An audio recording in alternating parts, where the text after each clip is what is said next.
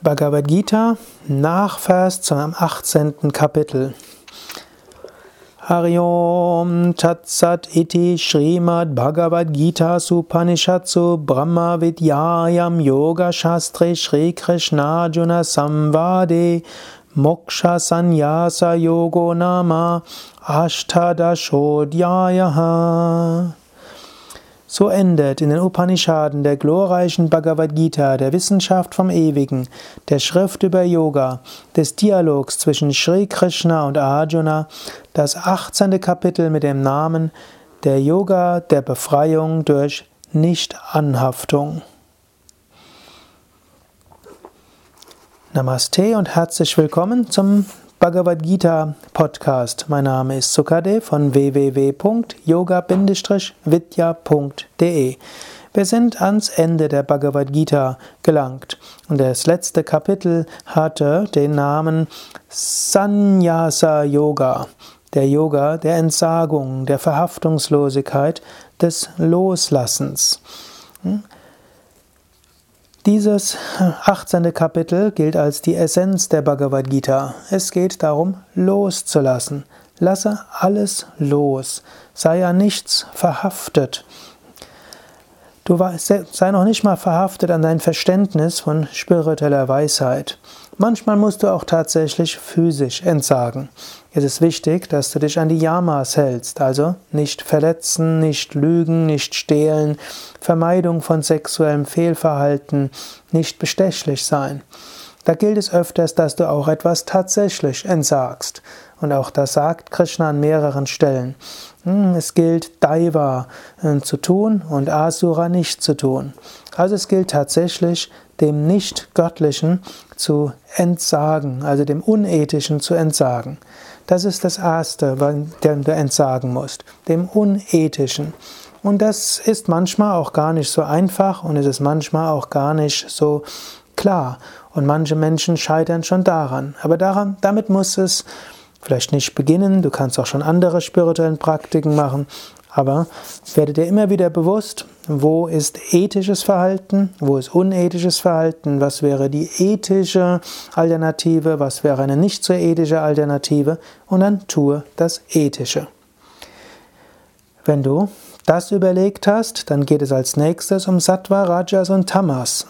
Überlege, was wäre Sattvik rein, was wäre Rajasik, Wunschgetrieben, Ego-getrieben und was wäre Tamasik. Das Tamasik kann wieder unethisch sein. Tamasik kann aber auch etwas sein, was dich herunterzieht. Tamasik kann sein, das, was du tust, um anderen zu schaden. Tamasik kann etwas sein, was in dir Probleme verursacht. Tue nicht das Tamasige, sondern tue das Sattwige. Entsage dem Tamasigen und manchmal entsage auch dem Rajasigen. Der Entsagung des Rajasigen widmet Krishna an anderer Stelle im 18. Kapitel einige Verse. Er sagt, entsage dem, was aus Wünschen herauskommt.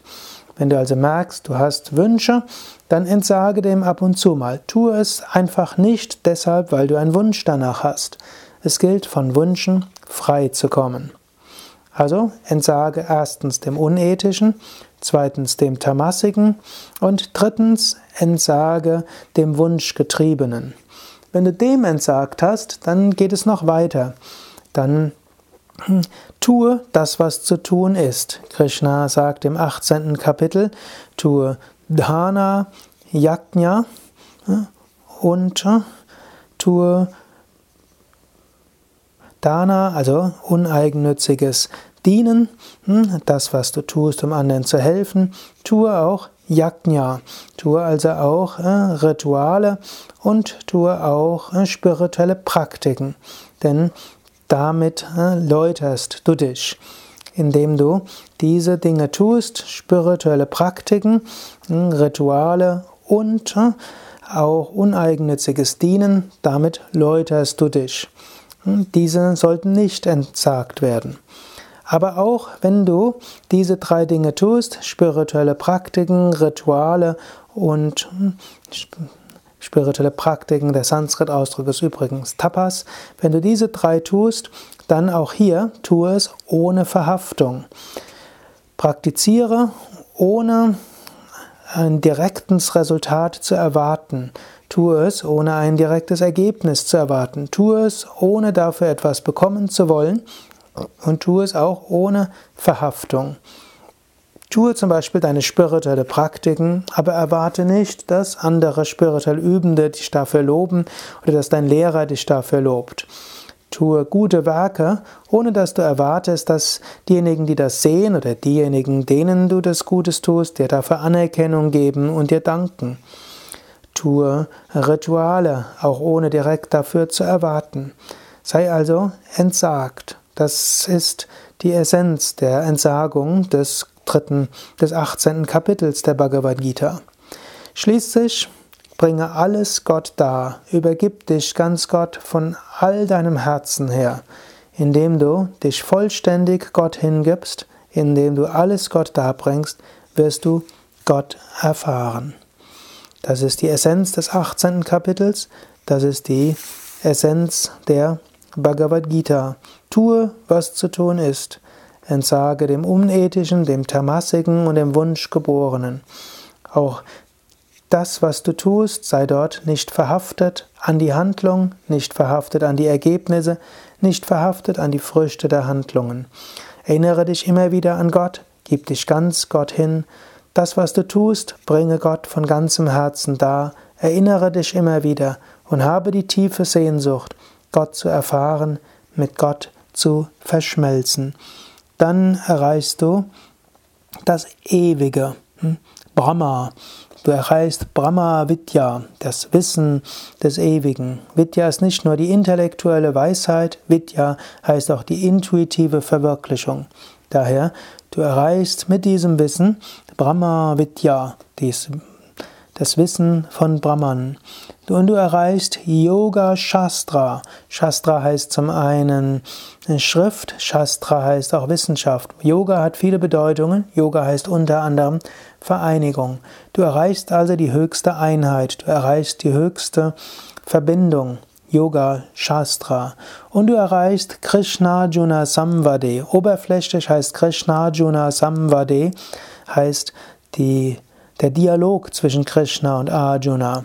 Das heißt, du erreichst ne, die Hingabe zu Gott, die Verbindung zu Gott, du erreichst Dialog zu Gott. Hm? Moksha, hm, du erreichst die Befreiung. Hm, mit anderen Worten, worum geht es auf dem spirituellen Weg? Es geht um Brahma Vidya, die Verwirklichung des Ewigen. Was heißt Verwirklichung des Ewigen?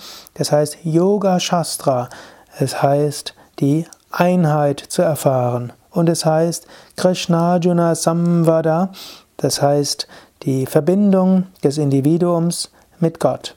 So drückt dieser letzte Vers von jedem Kapitel der Bhagavad Gita die drei Aspekte des spirituellen Weges aus. Verwirklichung von Brahman, Verwirklichung der höchsten Einheit, Erfahrung des Göttlichen.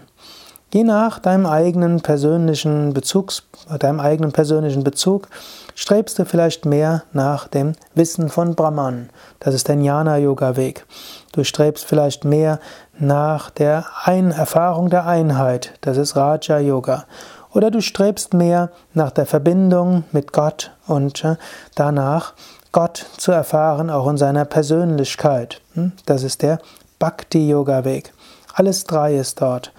Jetzt kannst du selbst nochmals darüber nachdenken, was heißt Brahma Vidya, die Wissenschaft, die Weisheit, Verwirklichung von Brahman, Yoga Shastra, die Erfahrung der Einheit, Krishna Arjuna Samvada, die Verbindung und die ewige Liebe zwischen Mensch und Gott.